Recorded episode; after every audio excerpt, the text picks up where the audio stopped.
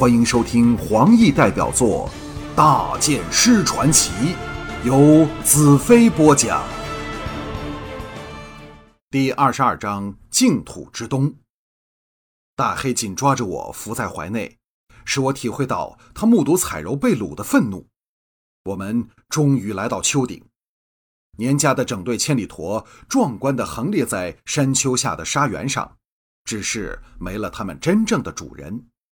在十多个帐幕旁，有大约一百多名沙道和同等数目的战马，分作三堆，围着篝火取暖进食，喧哗喝骂，分外使人感到他们杀完人之后那种冷血和好胜。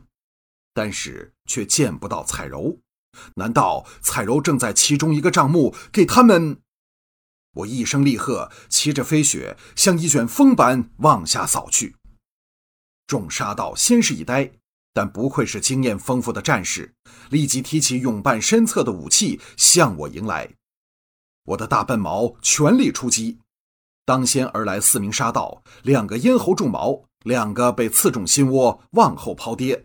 跟着而来的十多人也无一幸免。我冲破了封锁，来到中间帐幕，持矛一挑，深藏入沙的帐幕整个挑了起来，里面除了沾被杂物之外，空无一人。长矛轻摇，帐幕迎头向冲来的沙道盖去，顿时将五名沙道罩在其中。我跃马而起，避过了后面潮水般涌来的攻击，落到帐幕罩下之处，大笨毛连闪，将帐下五人逐一了结。换了平时，我定会手下留情，但为了彩柔，我的愤怒仇恨已不容许我如此做。左矛一挑，另一个帐幕应矛而起。依然是空帐，毛影满天，六个人打着转飞跌开去。我保证没有一个人可以再有气息站起来。我已经杀红了眼，逢人便杀，逢帐便挑。当我挑起最后一个帐幕时，身后所有沙道都倒在血沙上，以他们的生命偿还无可饶恕的血腥罪孽。彩柔躺在帐内。右手紧握着手针位匕首，雪白的大腿露了出来，明显的有扭伤淤痕。衣衫仍算完整，但胸前渗着可怕的鲜血。我手足冰冷，呆坐在飞雪之上，直至大黑从怀里跳下马去，我才如梦初醒，跃落地面。我明白了，彩柔在重要关头以手针位保持了清白，代价是她的生命。我走到他身旁，跪了下来。他的胸口仍在微微动着，他还没死。我狂喜叫道：“彩柔，醒过来！你不能死！我是兰特。”彩柔的眼球不停颤动着，却无法睁开眼来。我知道死神正徘徊在他左右，心中一动，抽出魔女刃，将他轻移少许，把宝刃放在他的背下，让他的脊骨压着。这宝刃既能使我疲劳尽失，或者也可以把彩柔从鬼门关拉回来。我想从他手里将手针位拿走，但他的手像一把锁般，休想将手针位挪动半分，可见他自杀时的决心。我在他耳边轻唤道：“彩柔，彩柔，我是兰特，我是兰特。”彩柔右手松开，手针位滚落毡上。我用手针位将他胸前湿透的血衣挑开，只见左乳上有一道伤口，幸好稍稍偏离了心脏的位置，否则早已气绝。他的脸色因大量失血白得怕人。我从飞雪背上的格囊中取来刀伤药，为他治理伤口。当我为他包扎时，彩柔低呼一声，微微张开眼来。我大喜若狂，叫道：“彩柔，我是兰特。”彩柔虚弱的道：“大剑师。”跟着像是回忆起什么似的，身体一震道：“年家先生他们。”泪水夺眶而出。我伸手为他抹去眼泪。彩柔道：“大黑。”大黑忙将头凑上来，伸出舌头舔在彩柔脸上。彩柔惊喜道：“大黑。”我见他精神逐渐好转，忍不住问道：“你觉得怎么样？”彩柔皱眉道：“很痛，背上是什么东西？原本我很冷，突然间脊背热了起来，很舒服，一点也不冷了。”魔女刃果有奇效，使我心中稍微笃定。可是我仍不想让受了重伤的她太过费神，吻了吻她的脸颊，在她耳边道：“睡一觉吧，睡醒后一切都会不同了。”彩柔像是世上最乖最听话的婴儿，合上长而弯挺的睫毛，不一会儿熟睡过去。我环目四顾，一片漆黑里，剩下的三堆篝火就如沙道一样，踏进最后的归途。红光渐弱，终至一个不留。彩柔，明天一切都会不同了。热爱和平的年家和他的净土伙伴都人死不能复生。大黑头上多了一道伤疤，可能永远再长不出毛发。我的肩上也添加了任务，要为年家将真巫石送给他的大公爵。但是你将会活过来，享受我加倍给你的真爱。大元首现在知道我紧随他身后，以后要找他更困难了。我也增添了新的仇敌，就是沙漠之王渡边和他的沙盗。我不知这次袭击是蓄意的计划，还是沙道惯性的残暴。如果是前者的话，夜狼人便难脱关系了。一股从内心深处涌上的恐惧再次填满我的神经。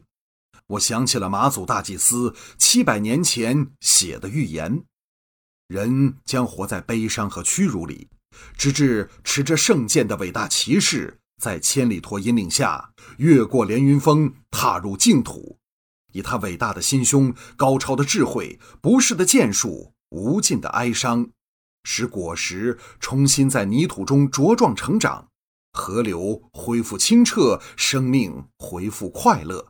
他会订立大地的新制度，确立和平和幸福。莫非宿命终要将我卷进净土的严冬？我是否真是那个会把春天重新带回乐土的人？我在彩柔身边跪了下来。假设真有一股超越人类的力量存在，我愿意臣服在他的意志下，按照他的安排行事。只要他不将彩柔从我手上夺走。只要彩柔以后再也不受到伤害。彩柔呼吸平稳，酣睡过去，我却不敢睡，因为沙道随时会来。这处的死者武技平庸，没有像渡边那种人物，所以渡边仍没死，随时会来。我将撑帐木的粗棍收集起来，用绳索扎了一个能在沙上滑行的担架床，在上面铺了厚厚的羊皮毡。再将彩柔小心地放在上面，让她压着魔女刃，在它上面再盖上毛毯。它一天不好，魔女刃便不会离开它的脊背。当晚午夜，我们继续行程。本来我还想在绿洲待上几天，等彩柔伤势进一步好转。可是想到沙道随时会来，实是不宜久留。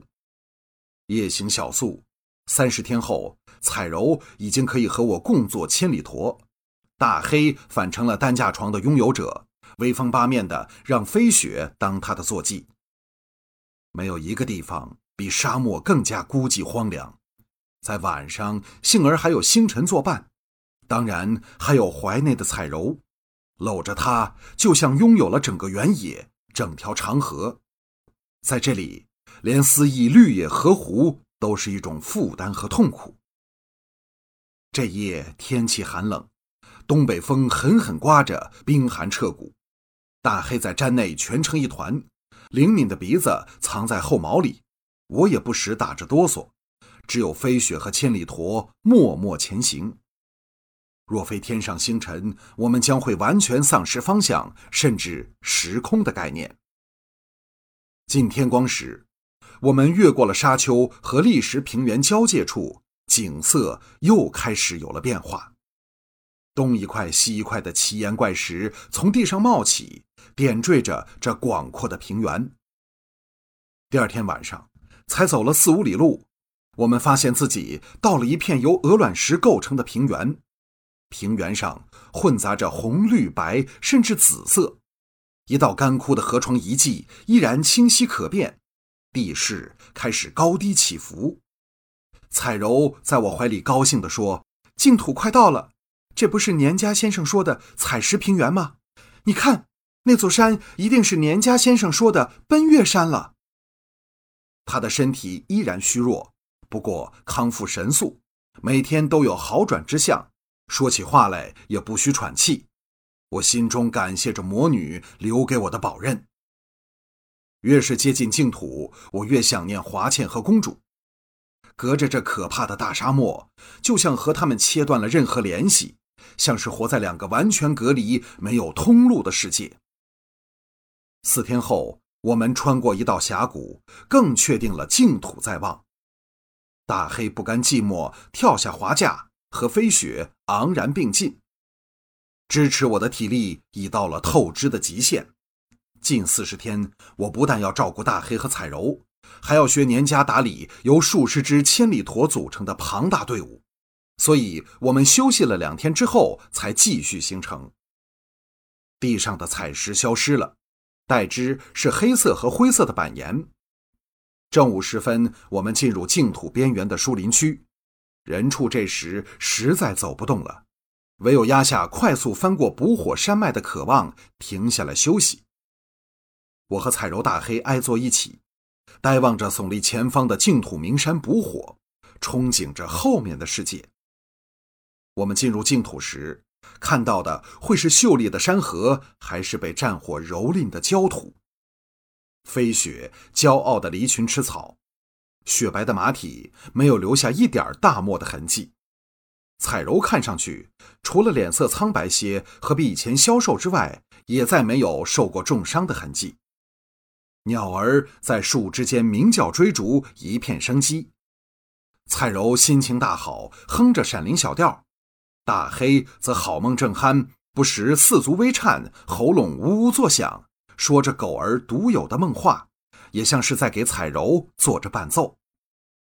年家的声音在我心中响起。净土的确是这世上最美丽的地方，九山石河恩宠的土地。到今天，我才相信有神的存在。想起年家的脸容，我肃然扬手向天，心中起誓道：“彩柔康复了，我绝不会食言。假设你真选定了我，我也不会逃避。当我离开净土时，净土将告别严冬，进入它的春天。”